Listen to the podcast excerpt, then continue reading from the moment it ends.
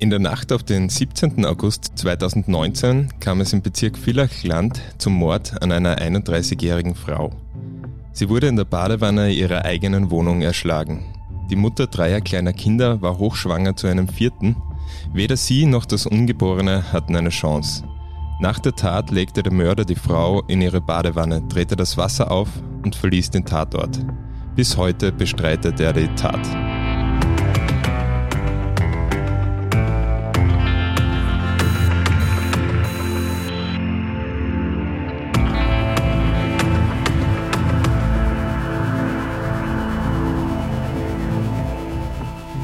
Über die Hintergründe dieses Verbrechens sprechen wir in der heutigen Ausgabe von Delikt.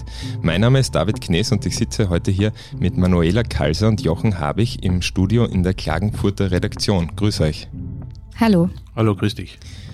Ja, treuen Delikthörern sind eure Stimmen ja schon vertraut, nämlich in genau dieser Konstellation aus der Folge Mord in Trance, die unglaublichen Taten eines okkulten Trios in Kärnten. Und du, Manuela, du warst hier schon in zwei Fällen zu Gast, nämlich relativ am Anfang von Delikt in Franz Wurst, der Kinderarzt, der Kinder missbrauchte, und in einem Podcast über eine Frau, die ihren Vergewaltiger nach 23 Jahren hinter Gitter brachte. Und an dieser Stelle eine absolute Hörempfehlung an alle, die diese Folgen noch nicht gehört haben.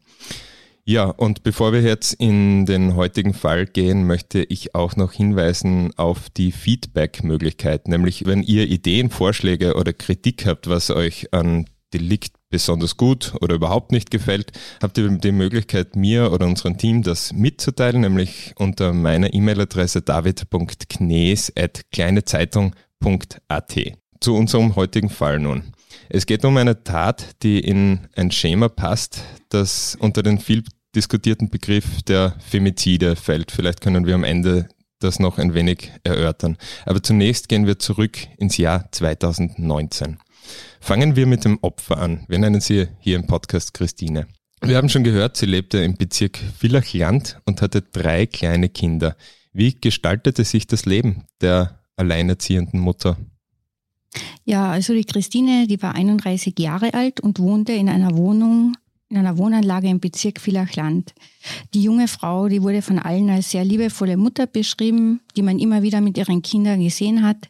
Sie hatte zwei gescheiterte Beziehungen hinter sich und war danach eben Alleinerzieherin von drei Kindern. Ein Sohn besuchte die Volksschule und die anderen beiden Kinder waren noch jünger.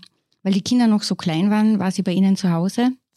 Und in der Gemeinde, in der die Christine gelebt hat, war sie sehr bekannt und auch sehr beliebt. Und ich kann mich erinnern, dass nach der Tat wirklich eine tiefe Betroffenheit geherrscht hat, als sie starb. Es haben sich damals mehrere Vereine zusammengeschlossen und haben Spenden für die Hinterbliebenen und für die Kinder gesammelt. Denn was da damals passiert ist, die Brutalität dieses Verbrechens hat wirklich viele erschüttert. Zur Begegnung mit, wir nennen ihn hier Thomas, ihrem späteren Mörder kam es im Herbst 2018, nämlich auf einem Fußballplatz.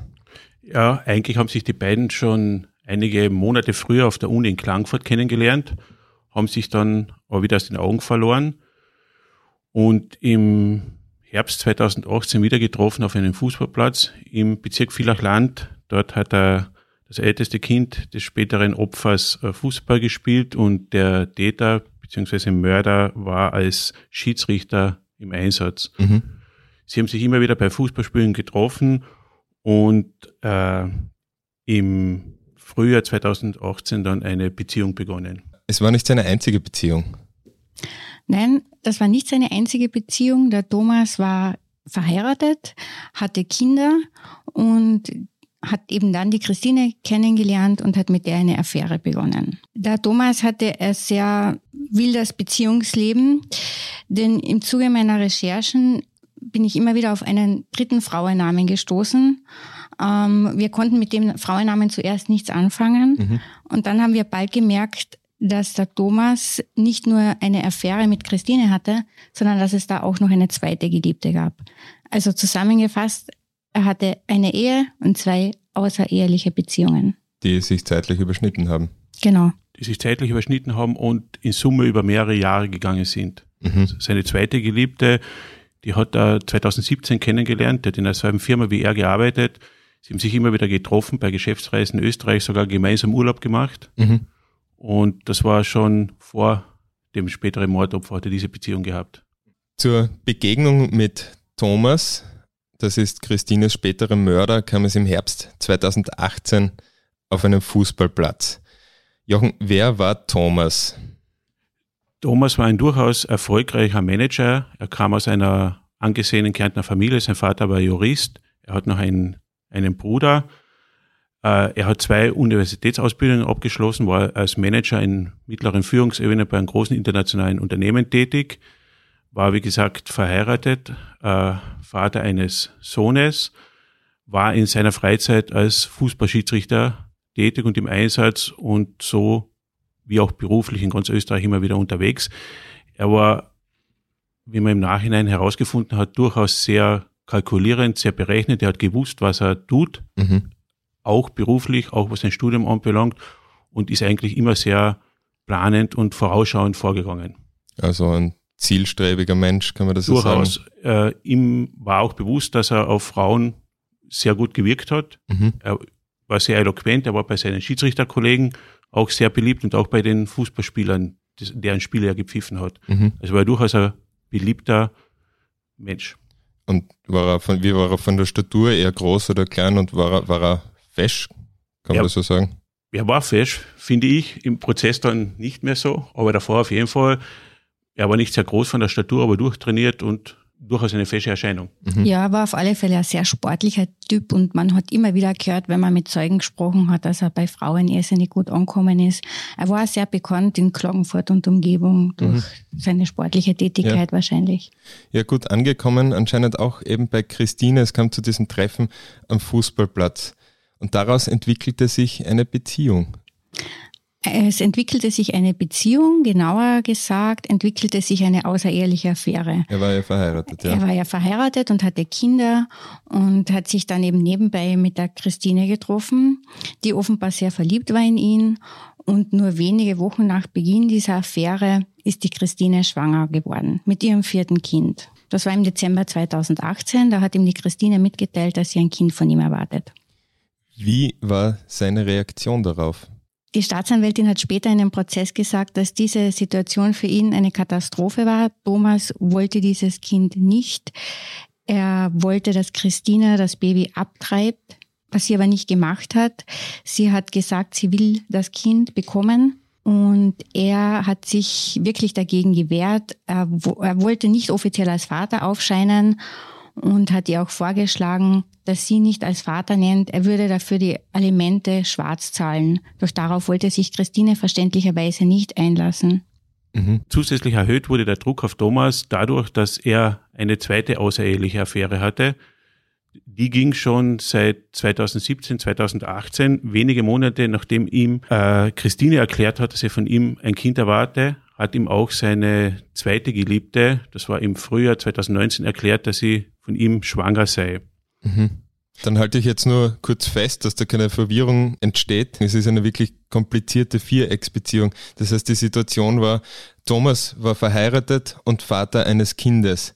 Er ging diese Beziehung mit Christine ein, die er am Fußballplatz getroffen hat, die ihm eine Schwangerschaft offenbart hat, während er eine zweite Affäre hatte mit, ja, wir nennen sie hier Anna. Ist das richtig? Habe ich das richtig zusammengefasst? Genau, genau, genau. ist es etwas kompliziert. Also er hat so ein richtiges Doppelleben geführt. Ein filmreifes Doppelleben eigentlich. Er ja. war da der Familienvater, der verheiratete Ehemann und nebenbei hatte er eine Affäre im Bezirk Villach und noch eine Affäre mit einer anderen Frau. Mhm. Und wie perfekt geplant das war, hat man dann auch im Zuge der Ermittlungen des Prozesses gesehen. Er hat die Namen seiner Freundinnen unter Männernamen eingespeichert gehabt in seinem Handy. Eine Geliebte war der Bernhard und die andere Geliebte war der Axel. Und diese Nachrichten waren dann aber wahrscheinlich trotzdem eher ähm, verdächtig. Aber wenn der Name halt aufscheint, dann im Beisein der Ehefrau denkt sie sich vielleicht dann nichts dabei, würde ich vermuten. Genau so war es, ja. Mhm. Ja, also Christine hat Thomas ihre Schwangerschaft offenbart und wir haben schon, du hast das schon angesprochen, Manuela, er wollte das Kind nicht. Wie hat sich diese Situation weiterentwickelt? Die Situation hat ihm natürlich überhaupt nicht gepasst. Die Christine hat von ihm verlangt, dass er zu dem Kind steht. Und da sind wir schon beim Motiv. der Thomas war in einer ausweglosen Situation. Dazu kam, dass seine Frau zumindest von einer dieser Affären gewusst hat. Die Folge war natürlich eine handfeste Ehekrise. Und dann und, nicht diese Schwangerschaft. Und dann kam noch diese Schwangerschaft. Und da sind wir eben schon beim Motiv. Die Staatsanwältin hat in dem Prozess gesagt, ohne Geliebte und ohne Baby hätten sich seine Probleme leichter gelöst. Ja, und wie versuchte er zunächst diese Probleme zu lösen? Es war dann im Prozess später äh, von sehr rücksichtslosen Verhalten und, und wirklich ähm, ja, argen SMS-Nachrichten die Rede. Wie ist er da vorgegangen, der Thomas? Thomas hat seine zweite Geliebte, Christine, wie, die, wie Manuela schon gesagt hat, äh, dazu gedrängt, das Kind abzutreiben, wollte sogar ihr Geld bezahlen, damit er nicht als Vater aufscheint. Mhm. Seine erste Geliebte Anna die hat er massiv bedroht, verbal, per WhatsApp, per SMS, hat ihr und ihrem Ehemann auch gedroht, sie beide zu töten, indem er gesagt hat, sie stehen beide auf einer To-Do-Liste, ihm sei es egal, ob er ins Gefängnis gehe, wenn er ihnen etwas antue. Auch die Christine ist ja vom ähm, Verurteilten bedroht worden als sie nicht gemacht hat, was er wollte, als sie sich entschieden hat, das Kind zu bekommen, hat er sie zunehmend unter Druck gesetzt. Und es gibt Zeugenaussagen von Bekannten von der Christine, die eben vor Gericht gesagt haben, dass sie ähm, schon vor ihm Angst hat. Einem Zeugen, glaube ich, hat sie erzählt, dass sie Angst hat, dass der Kindsvater einmal ausrasten würde. Es ist sogar mal der Satz von ihr gefallen, sie habe Angst, dass er unangekündigt bei ihr zu Hause auftauchen würde genau das ist ja dann eigentlich auch passiert in der Mordnacht. Der verurteilte Mörder hatte generell ein sehr arges Frauenbild und es ist in dem Prozess herausgekommen, dass er sich wirklich über alle Frauen in seinem Leben furchtbar verletzend und herabwürdigend geäußert hat. Mhm. Es gibt Chatnachrichten, in denen steht, dass er seine Frau als Krebsschaden bezeichnet, seine Geliebte die hat er auch total herabwürdigend bezeichnet, als sie ihm gesagt hat, die Anna nämlich, dass sie schwanger ist, hat er das nicht geglaubt. Ich glaube, im Prozess hat er wörtlich gesagt, er habe nicht eine Sekunde geglaubt, dass sie schwanger ist.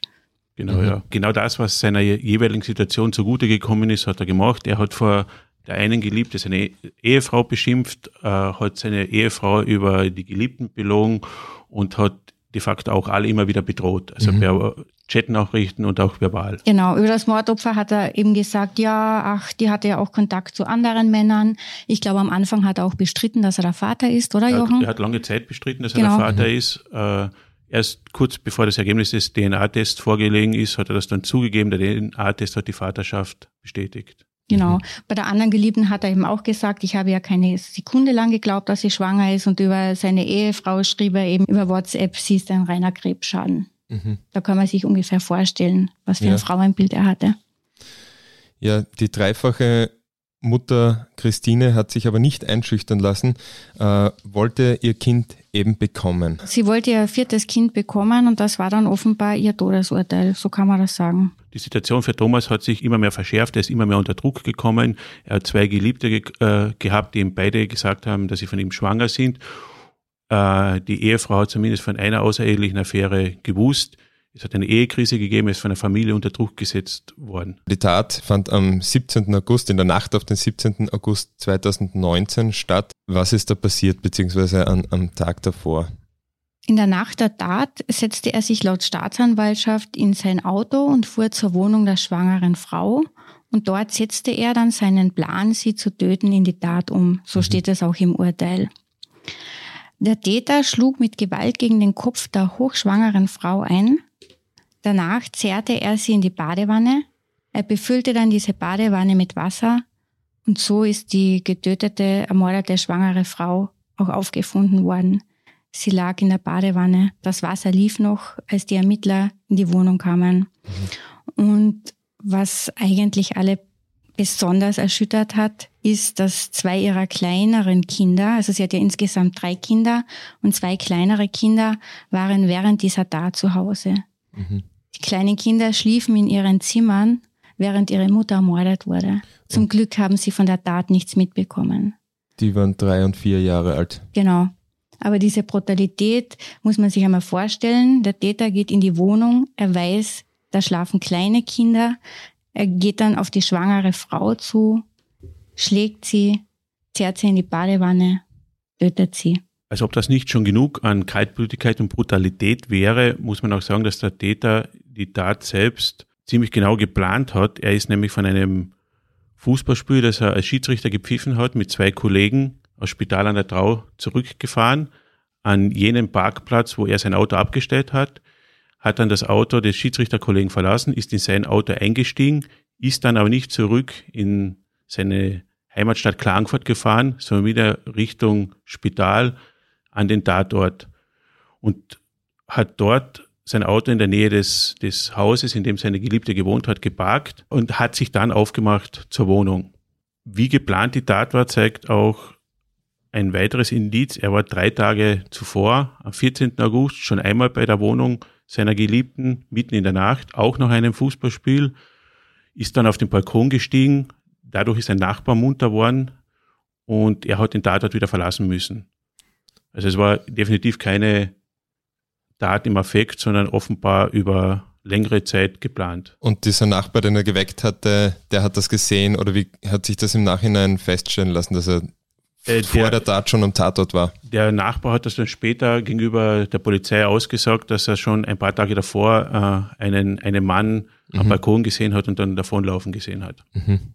Es kam zu dieser schrecklichen und wirklich blutrünstigen und geplanten Tat und Christine wurde in die Badewanne gelegt danach. Da dürfte sie noch gelebt haben. Das weiß man nicht genau, aber wie brutal der Täter vorgegangen ist, zeigt auch äh, das Indiz, dass er offenbar mit seinem Fuß auf die Leiche gestiegen ist und sie so unter Wasser gedrückt hat in der mit Wasser gefüllten Badewanne. Mhm. Um sicher zu gehen, dass sie ja nicht überlebt. Und sie hat nicht, auch keine Chance gehabt zu überleben. Weder sie noch ihr ungeborenes Kind hatten eine Chance. Danach hat er den Tatort verlassen. Wie wurde Christine gefunden? Äh, zwei Nachbarn haben aus der Wohnung von Christine Lärm gehört und gegen 1.55 Uhr in der Früh oder kurz zuvor die Polizei verständigt. Und als die Polizei dann eingetroffen ist, war eigentlich alles ruhig. Die Polizisten sind um die im Erdgeschoss gelegene Wohnung gegangen und haben ein Plätschern gehört. Mhm. Und dann sind sie in die Wohnung eingestiegen und haben die Leiche gefunden und das Wasser in der Badewanne ist noch gelaufen. Mhm. Also die ist da schon übergelaufen dann wahrscheinlich. Ja. Ich habe mir jetzt noch einmal die Zeugenaussage des Nachbars herausgesucht. Die ist auch erschreckend. Er hat gesagt, ich hörte einen Schrei und ein Rumpeln, so als ob ein Kasten umfällt. Dann sah ich zum Hauseingang hinunter und sah jemanden weglaufen, der nass war. Ich sagte zu meiner Freundin, der hat sie jetzt umgebracht. Mhm. Und dann hat er die Polizei gerufen. Nun war die Polizei am Tatort. Ähm, wie gestalteten sich die Ermittlungen nach dieser Tat? Hatte man sofort eine Verbindung zu Thomas? Konnte man das schnell herstellen? Also die Polizei hat den Vater von zwei Kindern von Christine angerufen. Der hat ihnen dann gesagt, an wen sie sich wenden sollen, an einen Freund von Christine und die Polizei hat dann diesen Freund kontaktiert und der hat sie dann an Thomas, also der hat dann gesagt, äh, er, für ihn ist Thomas der wahrscheinliche Täter. Also klassische Umfeldermittlung, die haben nachgefragt, eben wer was über das Privatleben von Christine wissen könnte und sind so auf den Kindsvater gekommen. Genau, und das war aber gar nicht so einfach, weil die Christine hat fast niemandem erzählt, wer der Vater von ihrem ungeborenen Kind ist. Ja. Sie hat ein sehr gutes Verhältnis zu ihren Eltern. Denen hat sie nur gesagt, dass sie schwanger von einem verheirateten Mann ist. Aber wie dieser Mann heißt und wer er ist, hat sie fast niemandem gesagt. Also es war für die Ermittler sehr wichtig, dass sie möglichst schnell auf den Namen des Vaters des ungeborenen Kindes stoßen. Mhm. Das heißt, er geriet sofort eigentlich oder sehr kurz nach der Tat ins Visier der Ermittler, ins Zentrum ähm, der, sage mal, der Reihe an Verdächtigen oder er war der einzige Verdächtige eigentlich, oder? Eigentlich war er in relativ kurzer Zeit der einzige Verdächtige. Ja. Der ist ja auch dann knapp einen Tag später schon verhaftet worden. Hat die Tatsache, dass er der Vater des Kindes sein dürfte und die Beziehung zu Christine gehabt hat, ausgereicht, um ihn zu verhaften wegen dieses Mordverdachts? Nein, das hat nicht ausgereicht, aber das war zumindest einmal so, dass er der Einzige war, der war wirklich der Einzige, der ein Motiv hatte. Er war der Einzige, der ein Motiv hatte. Er war der Einzige, der ein Motiv hatte. Er wollte, dass Christine aus dem Weg geräumt wird, auf gut Deutsch gesagt. Mhm. Er, für ihn war das diese Geliebte mit seinem ungeborenen Kind, die war ihm im Weg, ja. Es hatte niemand anderer ein Motiv, das war mal das Erste, oder? Ja. Stimmt, ja. Mhm. Aber ein Motiv alleine reicht noch nicht aus, um jemanden des Mordes zu überführen. Das stimmt. Ganz wichtig war in diesem Fall auch das Handy des äh, Thomas, und zwar die Auswertung der Handydaten. Die mhm. haben ergeben, dass er äh, zur Tatzeit bei einem Handymasten ganz in der Nähe des Tatortes eingeloggt war. Sie haben dann auch ergeben, wie er zuvor zum Tatort gefahren ist, dort eingeloggt worden ist und wie er dann nach der Tat in Richtung Klagenfurt gefahren ist. Die Polizei hat ein relativ genaues Zeitdiagramm erstellen können mhm. aufgrund der, der Handymasten, bei denen Thomas Handy eingeloggt war. Während der Tat selbst war für ungefähr zwei Stunden sein Handy ausgeschaltet. Ja, Weil er damit gerechnet hat, dass im Nachhinein überprüft werden könnte, wo er wann war, via Handy. Oder war das der Grund wahrscheinlich? Genau, und wahrscheinlich, weil er bei der Tat nicht gestört werden werden wollte. Und in dieser Zeit hat ihn zum Beispiel seine Frau, seine Ehefrau und ein Freund mehr als 40 Mal angerufen. Er hat dann später gesagt, sein Akku war da leer, er ist auf einem Parkplatz in der Nähe des Tatortes gestanden und hat über sich und seine Situation nachgedacht. Und erst später, wie er dann losgefahren ist, äh, das Handy wieder eingeschalten. 40 Mal angerufen, Mehr hast du 40 gesagt? Mal, 43 Mal in, in Summe. Die haben wie die Verrückten bei ihm angerufen, weil sie sich Sorgen gemacht haben, weil er nicht nach Hause gekommen ist dass er sich äh, ob seiner schwierigen Situation was antun könnte. Dass zumindest, dass irgendetwas nicht stimmt. Seine Frau ja. hat dann später gesagt, sie hat sich sehr große Sorgen gemacht, dass irgendetwas nicht, nicht stimmt. Mhm. Er hat dann, das wird später im Prozess noch herauskommen, ja versucht, dieses Wegzeitdiagramm, das aus, aus diesen Rufdaten ermittelt hat werden können, zu erklären, indem er gesagt hat, äh, er wäre aus Gewohnheit irgendwie, hätte er da die falsche Abfahrt erwischt und dann ist er noch aus diesem und diesem Grund in die falsche Richtung gefahren und hin und her. Das hat nicht gestimmt natürlich, das weiß man, aber es hätte wahrscheinlich als Beweis, als endgültiger Beweis auch nicht gereicht und deswegen wurde weiter ermittelt. Liege ich da richtig? Das hätte wahrscheinlich als Beweis für eine Mordanklage nicht gereicht, obwohl mittlerweile gibt es ja ein Motiv, das hat er. Ähm, es gibt den Beweis, dass er zur Tatzeit in der Nähe des Tatortes war. Und zwar in unmittelbarer Nähe. Und zwar in also unmittelbarer spricht, Nähe. Es ist wenige Meter entfernt, war der Handymasten, an dem er eingeloggt war ja. vom Tatort. Und es stand fest, dass er kein Alibi hatte. Das sind schon einmal drei ganz wesentliche Punkte. Mhm. Ähm, die Ermittler haben aber noch weiter geforscht und sind da noch auf einiges gestoßen. Man hat auch natürlich die Wohnung äh, von ihm durchsucht und dabei ist man auf ein T-Shirt getragen, das er nach Zeugenaussagen vor der Tat und während der Tat getragen haben soll. Und an diesem T-Shirt wurden DNA-Signale, also sehr leichte DNA-Spuren äh, des Opfers gefunden. Ja, und was wir jetzt eigentlich, glaube ich, noch nicht besprochen haben, es wird ja die Wohnung des Opfers von Christine ja auch durchsucht worden sein, aber dort ist man nicht wirklich fündig geworden. Dadurch, dass er sie in die Badewanne gelegt hat, wurden da alle Beweise vernichtet, hat er da gar nichts hinterlassen? Man geht davon aus, dass er sie in die Badewanne gelegt hat, um alle DNA-Spuren zu vernichten. Und tatsächlich sind ganz eindeutige DNA-Spuren nie gefunden worden. Die Spuren am T-Shirt, die der Jochen angesprochen hat, das waren eben sogenannte DNA-Signale. Genau, DNA-Signale hat das die, haben das die Ermittler genannt. Genau. Ja, und es gab noch etwas, nämlich ein paar weiße Sneaker der Marke Adidas, Superstar heißt das Modell, sehr bekannt, die ihm schließlich zum Verhängnis wurden. Genau, diese Schuhe haben auch eine ganz wichtige Rolle gespielt. Die Ermittler waren ja gleich am Morgen nach der Tat beim Angeklagten zu Hause und da gab ihnen der Angeklagte ein paar Schuhe und sagte, die hätte er am Vortag angehabt. Die Ermittler sind dann aber stutzig geworden. Sie sind mit diesen Schuhen zum Tatort gefahren, und überprüften das Sohlenprofil mit den Spuren am Tatort. Es gab leichte Spuren. Mhm. Das Sohlenprofil dieser Schuhe passte aber überhaupt nicht mit den Spuren am Tatort überein. Und ein Ermittler war im Zeugenstand und der hat gesagt, deshalb sind wir dann wieder zurückgefahren in die Wohnung des Angeklagten, haben die Müllabfuhr kontaktiert, den Aufwand muss man sich einmal vorstellen. Ja. Und die haben dann mit der Müllabfuhr vereinbart, dass alle Mülltonnen, alle Mülltonnen in der Umgebung des Angeklagten entleert werden. Ich mhm. glaube, das war an einem Sonntag. Die haben dann alle Mülltonnen durchsucht und dort haben sie aus ihrer Sicht die berühmte Nadel im Heuhaufen entdeckt, nämlich ein paar nasse Turnschuhe. Nasse Turnschuhe in einer sonst total trockenen Mülltonne. Und diese Schuhe passten vom Profil her zu den Schuhspuren am Tatort. Und die Schuhe sind dann zu einer Untersuchung nach Innsbruck geschickt worden. Und in einem Schuh war auch eine Socke.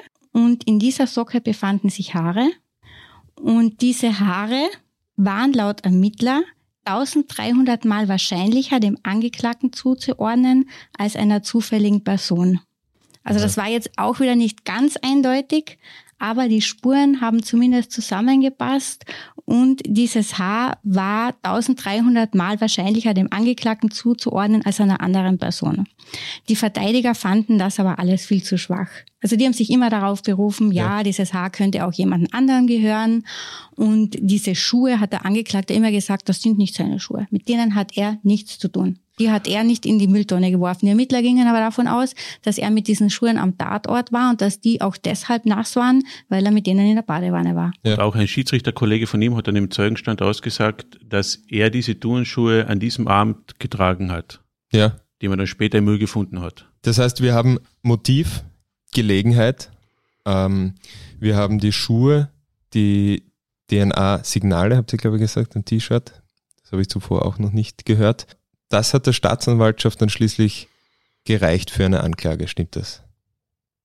Genau, die Zusammenschau dieser vielen kleinen Puzzleteile haben ein großes ganzes Mordmotiv ergeben. ergeben ja. Also immer mehr Spuren haben auf die Täterschaft von Thomas hingewiesen. Die Schlinge um ihn zog sich immer enger. Äh, wie ging er mit diesen Vorwürfen um?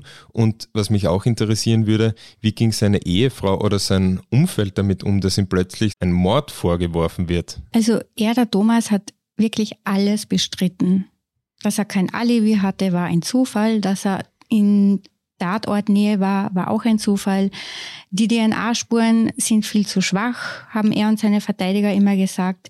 Mit den nassen Turnschuhen hat er nichts zu tun gehabt. Und Motiv hatte ja eigentlich auch keines. Die, die ähm, Christine war zwar von ihm schwanger, aber das hat ihn jetzt nicht so unter Druck gesetzt, wurde dann später im Prozess behauptet, weil er kommt ja aus einer wohlhabenden Familie und die hätten ihm dann schon geholfen bei der Zahlung der Alimente zum Beispiel. Mhm. Also es wurde, wurden die Beweise ähm, sehr abgeschwächt, das Motiv wurde abgeschwächt und er hat alles bestritten. Er bestreitet wahrscheinlich bis heute. Hat er einen anderen Täter aufs Tapet gebracht? Hat er da irgendjemanden genannt statt ihm, Thomas, der ein Motiv haben hätte können? So dezidiert eigentlich nicht. Thomas selbst eigentlich nicht. Seine Verteidigerin hat immer wieder davon gesprochen, dass der wahre Täter noch frei herumläuft, aber ohne dafür wirklich Beweise liefern zu können oder irgendeinen Namen oder einen Verdächtigen. Also von ja. den Ermittlern ist das zwar alles geprüft worden, logischerweise, aber nie wirklich zu einem Ergebnis gekommen. Mhm. Und wie reagiert sein Umfeld? Vor allem die Ehefrau. Von seiner Ehefrau gibt es zu den Vorwürfen gegen ihren Mann eigentlich relativ wenig Stellungnahmen. Sie hat sich beim Prozess später dann der Aussage entschlagen, was ihr gutes Recht ist, ebenso wie die Mutter von Thomas und der Vater. Ähm, es gibt einige Einvernahmen, wo die Ehefrau sagt, äh, vor allem zur Tatnacht, wo die Ehefrau sagt, warum sie ihn auch so oft angerufen hat während der Tatzeit. Sie hat sich totale Sorgen gemacht, äh, weil er nicht erreichbar war. Sie ist dann auch befragt worden vom Polizeibeamten, ja, wie hat ihr Mann gewirkt, wie er heimgekommen ist. Und hat sie gesagt, ja, eigentlich total normal wie immer. Mhm. Die Ehefrau hat sich dann auch einmal in eine Mail an uns gewandt und das war zwei Monate nach der Tat und hat geschrieben, sie bittet darum, dass man gerecht und ausgeglichen und ausgewogen berichtet und äh, dass man auch an ihre Situation, an, an die ihres Kindes äh, und ihrer Familie denkt. Ganz anders war da schon der Vater von Thomas, der ist schon mit schweren Geschützen aufgefahren, mit Klagsdrohungen. Er hat auch den ermittelnden Behörden vorgeworfen, sie würden nicht objektiv berichten, sie würden nur Beweise suchen, um die Schuld seines Sohnes zu beweisen und nicht um ihn zu entlasten. Und äh, ihr Sohn oder sein Sohn sei beschimpft worden, ungerecht behandelt worden und so weiter und so fort. Und Verteidigung, Familie haben sich dann eigentlich auf ein, ein Thema versteift. Man hat an der Hose des Mordopfers äh, DNA-Spuren entdeckt, die niemandem zugeordnet werden konnten. Ja. Also weder Thomas noch den Ersthelfern, die nach diesem brutalen Mord in der Wohnung waren. Das ist immer wieder gekommen von der Familie, vom, von den Verteidigern von Thomas. Äh, die Staatsanwaltschaft hat das relativ plausibel erklärt, das können DNA-Spuren von irgendjemandem gewesen sein, der nichts mit der Tat zu tun hatte, mit dem das spätere Mordopfer zuvor mal Kontakt hatte. Auch schon Tage oder Wochen äh, zuvor Tage oder Wochen dort hinterlassen worden sind. Ja. Also eigentlich überhaupt nicht relevant für die Tatnacht und die Tat selbst. Ja, es kam zum Prozess. Ihr wart im Gerichtssaal. Welchen Eindruck hat der Prozess und welchen Eindruck hat vor allem Thomas auf euch beide gemacht? Also auf mich hat Thomas völlig emotionslos gewirkt, sehr distanziert und sehr selbstbewusst. Und er ist auch im Prozess seiner Linie treu geblieben. Er hat alles bestritten. Er hat alles, was die Staatsanwaltschaft vorgelegt hat, an Beweisen abgeschwächt und kleingeredet. Das hat er eigentlich so durchgezogen. Ähm, was uns noch aufgefallen ist, ist, dass er alleine vorne gesessen ist. Also es war keiner seiner Angehörigen bei ihm. Sehr oft in Mordprozessen ist das so, dass ein Elternteil, ein Freund, irgendein Familienangehöriger meistens in der Nähe des Angeklagten ist oder mal in einer Verhandlungspause mit ihm redet. Das war in diesem Fall nicht so. Er war allein und von dem ähm, fashion-sportlichen Typen, den wir früher auf Fotos gesehen haben, war im Prozess eigentlich nicht mehr so viel übrig. Also das hat man schon gesehen. Er war gezeichnet von der Untersuchungshaft. Er war mitgenommen eigentlich. Aber er hat selbstbewusst gewirkt, würde ich einmal sagen. Ja, dem kann ich mir anschließen. Für mich war er eigentlich, für mich war es sehr überraschend, wie emotionslos er das Ganze verfolgt. Also spätestens nach dem Vortrag der Anklage habe ich mir erwartet, dass er irgendwie eine Reaktion zeigt. Die Staatsanwältin hat das sehr eindrucksvoll beschrieben, die Schwangerschaft seiner Geliebten, dass er da quasi auch sein Kind getötet hat. Und wir haben eigentlich ihn relativ gut auch im Blick gehabt. Da ist nichts gekommen. Also da war nichts. Der, es war wie, für mich hat das den Eindruck gehabt, als ob man über einen, einen Sachschaden bei einem Autounfall verhandelt. Er hat überhaupt keine Emotion gezeigt, kein, kein, kein Mitleid irgendwann einmal oder Eingeständnis, irgendwann einmal einen Fehler gemacht zu haben. Auch vor dem Mord nicht. Also für mich war das wirklich überraschend. Er hat nur ein einziges Mal, eigentlich zweimal, einmal hat er Emotionen gezeigt, äh, am Ende des Prozesses, also der Prozess hat zwei Tage gedauert im, im Juni 2020, da hat er dann an die Geschworenen appelliert, ihn freizusprechen. Er sei unschuldig und er möchte heim zu seinen Kindern. Er sitzt jetzt schon seit zehn Monaten in Untersuchungshaft. Aber das war nicht wirklich authentisch. Also ja. für mich hat das einen Eindruck ge äh, gehabt, das muss ich jetzt sagen, das sage ich jetzt und das war's.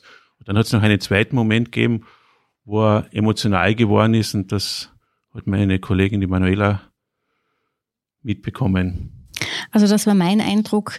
Da ist ein Sportlerkollege von Ihnen im Zeugenstand gesessen, der ist dazu befragt worden, welche Turnschuhe er am Tag der Tat getragen hat, weil dieser Zeuge war vorher, vor der Tat, mit dem Angeklagten zusammen und der Zeuge hat dann gesagt, ähm, dass dieser Angeklagte so angesehen war und ähm, dass er ein großes Vorbild für viele seiner Sportlerkollegen war. Mhm. Und in diesem Moment ist mir zumindest vorgekommen, war er sehr gerührt. Ja. Also in dem Moment, in dem er gelobt, anerkannt worden ist, das hat ihn offenbar sehr berührt. Ihr seid in diesem Gerichtssaal gesessen. Wir wissen generell, für die Kriminalberichterstattung gilt es ja, jemanden nicht vorab zu verurteilen und einfach Neutralität beim Schreiben walten zu lassen. Aber ihr seid natürlich auch Menschen. Habt ihr im ersten Eindruck das Gefühl gehabt, er ist der Täter oder hat sich das erst nach und nach aufgebaut? Wie, das, wie habt ihr das eingeschätzt am Anfang? Also für mich persönlich war am Anfang eigentlich überhaupt nicht klar, wer der Täter ist und ob es tatsächlich Thomas ist. Aber im Laufe der monatelangen Ermittlungen hat sich immer ein Indiz, ein Beweis zusätzlich ergeben, so dass es am Ende, wenn man auch das sehr neutral beobachtet hat, fast keine andere Möglichkeit gegeben hat, dass Thomas der Täter war. Es war ja viele, viele Puzzleteile, die sich dann zu einem großen Ganzen mhm. zusammengefügt haben und kaum bis gar keine Puzzleteile, die Thomas nach meiner Einschätzung nach irgendwie entlastet hätten. Mhm. Es war einfach, die Beweislage war drückend und wir haben ja vorhin schon die ganzen Beweise aufgezählt und ganz zum Schluss kam dann noch ein Beweis dazu, nämlich der von einem Mithäftling. Da kam es in der Justizanstalt Klagenfurt zu einem sogenannten Hofrundgang. Und da ist der Thomas mit einem Häftling gemeinsam seine Runde gegangen und der Häftling hat den Thomas provoziert und der hat dann zu ihm gesagt, du hast das sicher getan, du hast dich sicher ermordet. Der hat ihn so ein bisschen aus der Reserve gelockt, so wurde das in den Gerichtsakten beschrieben. Und dann hat er ein Detail gesagt zu diesem Mithäftling, das eigentlich nur der Mörder wissen kann. Er hat sich total herablassend über das Mordopfer geäußert. Ich möchte das jetzt gar nicht wiedergeben, was er über sie gesagt hat. Und dann hat der Thomas noch gesagt, und draufgetreten bin ich auch noch auf sie. Mhm. Und das hat er diesem Mithäftling gesagt. Und der hat das dann eben ausgesagt gegenüber den Ermittlern und er hat das auch vor Gericht noch einmal ausgesagt. Und dieses Detail hätte er nicht aus der Berichterstattung. Dieses Detail hätte der Häftling nicht aus der Berichterstattung erfahren können. Mhm. Und für die Anklage und für die Geschworenen ist das quasi einem Schuldeingeständnis gleichgekommen. Mhm. Die Aussage, die er gegenüber diesem Mithäftling getätigt hat. Aber der Thomas hat natürlich gesagt, das hat er nie erzählt. Diese Geschichte vor dem Häftling ist völlig frei erfunden. Der sagt das nur, um sich wichtig zu machen. Mit Hafterleichterungen in der Hof, Genau, und auch die Verteidiger haben gesagt, der, der Mithäftling ist da nicht ernst zu nehmen. Der, also, Versuch, der Versuch, diese Aussage abzusprechen, war eigentlich gleich wie bei allen anderen äh, Ermittlungsschritten zuvor. Man hat das Gegenüber irgendwie lächerlich gemacht. Der hat mich nicht mögen. Das ist logisch, der hat mich provoziert und alles, was, ich, was der behauptet, war erfunden. Ja. Aber für die Staatsanwaltschaft war es halt wieder ein Detail mehr. Ja. Das zusammengepasst hat. Am Ende des Prozesses mussten die Geschworenen Antworten auf drei Fragen finden, nämlich, das ist jetzt vereinfacht ausgedrückt, aber diese Fragen lauteten ungefähr so.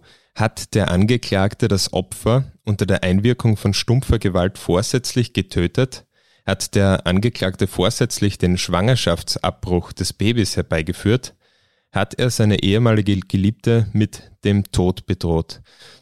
Zu welcher Antwort kamen die Geschworenen? Die Geschworenen haben alle diese Fragen mit Ja beantwortet und der Angeklagte wurde einstimmig für schuldig befunden.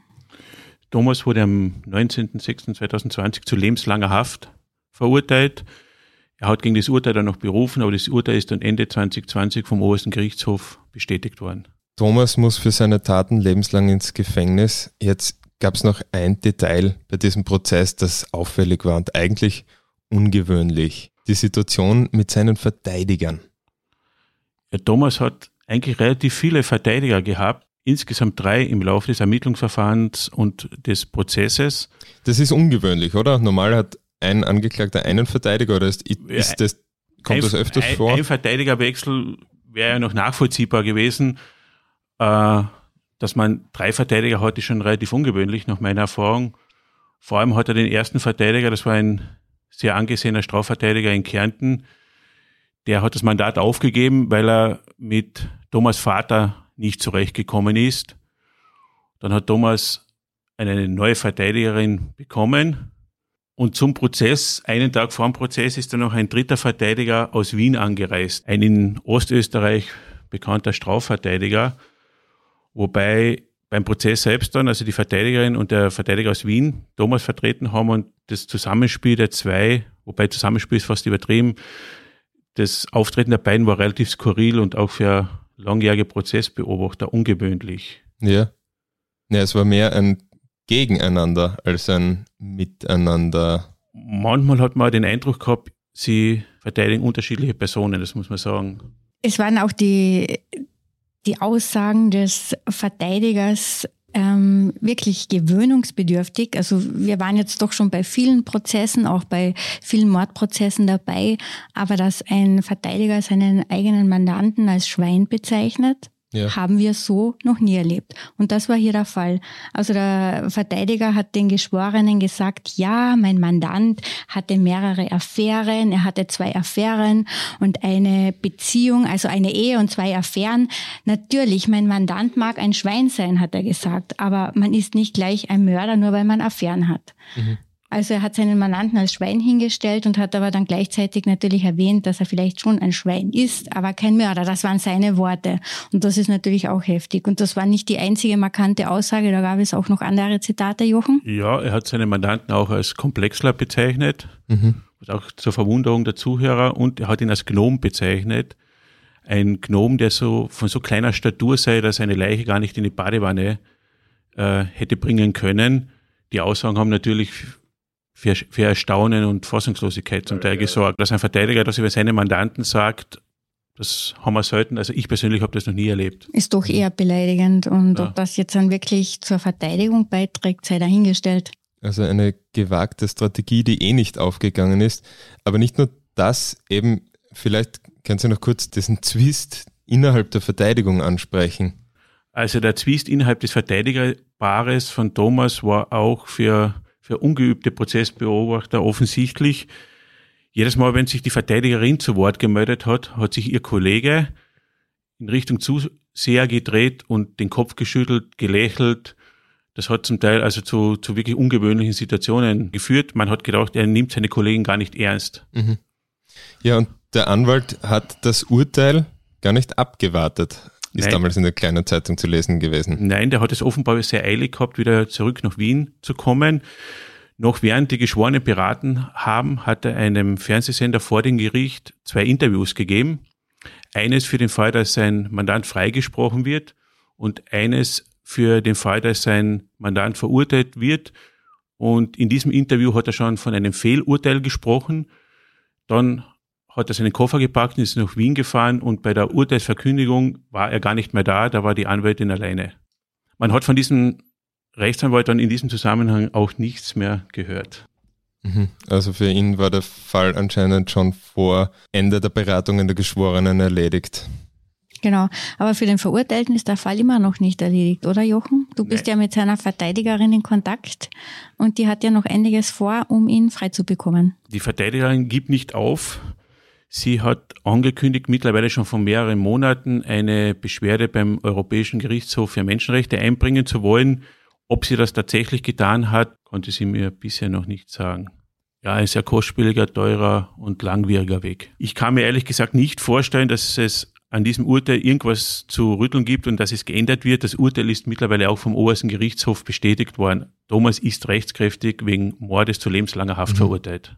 Also keine Zweifel an ja, seiner Schuld. Das Urteil vom Klagenfurter Landesgericht hat gehalten und auch das Höchstgericht ist der Meinung, dass er ein Mörder ist. Ja. Opfer in diesem Fall, ich glaube, das kann man tatsächlich so sagen, ist ja nicht nur äh, die Christine und ihr ungeborenes Kind, sondern in diesem Fall gibt es ja noch mehrere Kinder, die plötzlich ohne Mutter dastehen. Was wurde aus ihnen? Genau, die Christine hat drei kleine Kinder hinterlassen. Die mussten zum Glück nicht in ein Heim oder fremdbetreut werden, sondern die sind im Familienverband geblieben und wachsen jetzt äh, bei Verwandten auf. Eine Sache würde ich jetzt noch gern besprechen. Ähm, du hast vorher gesagt, dir ist aufgefallen, dass sich Thomas im Prozess obwohl er eigentlich wenig Emotionen gezeigt hat, gefreut hat über Lob von einem Kollegen, dass das das einzige Mal war, wo er sowas wie Gefühle gezeigt hat. Und wir haben jetzt vorher im Podcast auch schon darüber gesprochen, dass er äh, ja manipulativ war, eben berechnend, eher gefühlskalt in diese Richtung. Das klingt für mich nach einem Narzissten. Und wir haben auch in einem anderen Podcast, wo Reinhard Haller zu Gast war, über Femizide ein wenig gesprochen. Ähm, ist er für dich ein typischer Täter, was ähm, diese Femizide, die wir leider in letzter Zeit oft erlebt haben, betrifft? Passt er in dieses, in dieses Bild für dich? Für mich passt vor allem die Tat in dieses Bild. Also Femizid heißt ja, dass, eine, dass Frauen getötet werden, weil sie Frauen sind. Und bei, bei einem Frauenmord wie diesem geht es ja nicht um Liebe, nicht um Eifersucht. Da geht es ganz klar um Besitz, um Besitzdenken und um Machtanspruch. Mhm. Es geht darum, dass der Mann die Frau kontrollieren will. Wir wissen ja, dass diese Frauenmorde sehr oft dann passieren, wenn eine Frau ihren Mann verlassen will. Mhm. Und wenn er das Gefühl hat, jetzt hat er keine Kontrolle mehr über sie, dann muss sie sterben. Und im Wesentlichen war das ja auch hier so bei der Christine. Die hat nicht gemacht, was er wollte. Sie hat die Schwangerschaft nicht abgebrochen. Sie wollte, dass er zu dem Kind steht. Er hatte keine Macht über sie und deshalb musste sie sterben. Es geht um Machtstruktur und um Besitzdenken. Das ist die häufigste Ursache und das war auch in dem Fall das Motiv. So interpretiere ich das. Ja. Ja, da ist dann oft zu lesen von Beziehungsdaten. Ähm, ist in dem Fall ein problematischer Begriff, würde ich sagen, aus dem Grund, den du gerade genannt hast. Äh, und aus diesen vielen, ähm, wir nennen sie jetzt nicht Beziehungsdaten, wird dann irgendwann eine Statistik, die leider in letzter Zeit eher ähm, sehr auffällig war in Österreich, nämlich die Femizide. Ich will jetzt nicht auf diese Statistiken eingehen. Aber vielleicht sollte man sie trotzdem kurz nennen, weil die Zahlen sind erschreckend. Ich habe gestern ähm, das Innenministerium kontaktiert und mir noch einmal die aktuellen Zahlen ja. liefern lassen. Also zuerst einmal zu den Formulierungen. Diese Daten sind natürlich keine Dramen und keine Beziehungsdramen und auch keine Familiendramen und auch keine Eifersuchtsdaten oder Verzweiflungsdaten aus Liebe, wie es oft genannt wird. Nein, das ist alles total verharmlosend und mit solchen Formulierungen muss man wirklich aufpassen. Das ist einfach Mord. Niemand tötet aus Liebe. Nein, wenn ein Mann seine Partnerin oder Ex-Partnerin Partnerin ermordet, geht es um Macht und um Machtanspruch. Mhm. Und das ist auch wichtig, das zu benennen. Das ist eben kein Drama, so wie du schon angesprochen hast, sondern einfach ein Mord. Ja. Ein Mann hat sich vorsätzlich und aktiv dazu beschlossen, eine Frau zu töten. Punkt. Ja. Und was die Statistik betrifft, es sind allein im Vorjahr in Österreich 29 Frauen ermordet worden. Und auch das heurige Jahr hat furchtbar angefangen. Also in den ersten zwölf Wochen des heurigen Jahres wurden sieben Frauen ermordet. Und jetzt haben wir Mai und es gibt zwölf weibliche Opfer von Gewalttaten, darunter ein Kind, ein mhm. Mädchen in Österreich. Was denkst du, können wir jetzt als Teil der Medien oder was können die Medien dazu beitragen, dass sich diese Situation verbessert oder was können auch wir als Teil der Zivilgesellschaft, als Menschen dagegen machen, dass solche Daten so häufig vorkommen? Was ist die, da die Verantwortung jedes Einzelnen? Ich glaube, die Gesellschaften, die Medien können einiges dazu beitragen. Etwas, was Manuela eh schon gesagt hat, die Dinge ganz klar bei Namen zu nennen. Das ist keine Tat aus Liebe. Es ist in diesem ganzen Ermittlungsverfahren und in diesem ganzen Prozess um Thomas nie das Wort Liebe vorgekommen. Kein einziges Mal, auch bei den zwei, bei den zwei Verhandlungstagen nicht. Man muss die Dinge ganz klar so nennen. Das ist eine Gewalttat, ein Mord. Es gibt einen Täter, in diesem Fall einen rechtskräftig Verurteilten und es gibt ein Opfer. Zu Beginn dieses Falles war es so, dass das Opfer in sozialen Medien nicht unbedingt beschimpft, aber herabgewürdigt worden ist. Sie hätte wissen müssen, mit wem sie sich das einlässt, warum tut sie sich das an, wenn sie eh schon Kinder aus anderen Beziehungen hat. Das war eine fast eine klassische Opfer-Täter-Umkehr. Das hat sich dann Gott sei Dank relativ rasch gelegt, muss man sagen, aber es waren da auch, wie so oft, wird dem Opfer eine Mitschuld oder eine Schuld gegeben und das dagegen muss man ganz klar vorgehen, das muss man ganz klar benennen diese Frau, ihre Familie, ihre Kinder sind die Opfer und es gibt einen Täter. Das glaube ich, das können Medien oder Personen, die in der Öffentlichkeit stehen, ganz klar tun. Mhm. Das ist ja in dem Fall, wie der Jochen schon gesagt hat, vollkommen klar. Sie ist das Opfer. Sie wurde ermordet. Sie wollte nur einen Vater für ihr Kind. Sie wollte nur, dass Thomas zu der gemeinsamen Tochter steht. Mhm. Und selbst wenn sie Fehler begangen hätte, steht das niemandem zu, zu urteilen und es ist schon überhaupt kein Grund, jemanden zu töten. Das steht niemandem zu, das ist völlig irrelevant. Also es hat uns eigentlich sehr ja, schockiert und gewundert, ähm, wie in diesem Fall teilweise mit dem Opfer in sozialen Medien umgegangen wurde. Sie wurde da wirklich schlecht gemacht. Das Problem ist natürlich auch, wenn das Opfer so einer Tat auf sozialen Medien schlecht gemacht wird, wer wehrt sich denn dann? Tote Frauen haben oft keine Lobby. Wer soll sie denn verteidigen? Wer soll sie denn hier verteidigen in dem Fall? Wer hätte Christine verteidigen sollen? Mhm. Ihre Mutter, die kann nicht, die ist am Ende ihrer Kräfte, die hat ihre Tochter verloren und muss sich um die Enkelkinder kümmern. Die Kinder, die können sie auch nicht verteidigen, weil die sind noch zu klein. Deshalb liegt es eigentlich auch an der Gesellschaft, hier vielleicht einen Aufschrei zu tätigen, wenn einem Opfer so Unrecht ja. getan wird, dass man dann sagt, stopp, so geht das nicht. Sie ist das Opfer, sie wurde ermordet, er ist der Täter und es gibt keinen Grund, diesen Mord auch nur ansatzweise irgendwie zu rechtfertigen oder zu verharmlosen. Mhm. Es gibt keine Mitschuld des Opfers. Ja, ein interessanter und glaube ich auch sehr wichtiger Aspekt in dieser Diskussion insgesamt. Wer mehr dazu hören möchte, dem kann ich auch die Folge mit Reinhard Haller und Bernd Mehlicher empfehlen von Delikt. Hier haben wir dieses Thema und vor allem ähm, die Verantwortung von Männern in dieser Hinsicht noch ein wenig weiterführend diskutiert. Also wenn das interessiert, kann diese Folge auch anhören. Ich sage jetzt vielen Dank euch beiden fürs Dabeisein diesmal bei Delikt. Hoffe, ihr habt wieder einmal einen Fall für mich. Jedenfalls danke, dass ihr euch die Zeit genommen habt. Auch den Hörerinnen und Hörern von Delikt vielen Dank fürs Dabeisein. Hier wie immer der Hinweis, ihr könnt diesen Podcast abonnieren, um keine Folge zu verpassen. Das geht auf so gut wie jeder üblichen Plattform wie Spotify, Apple Podcasts. Wir freuen uns auch über gute Bewertungen. Ihr könnt auch Rezensionen schreiben. Bis zum nächsten Mal bei Delikt. Mein Name ist David Knees.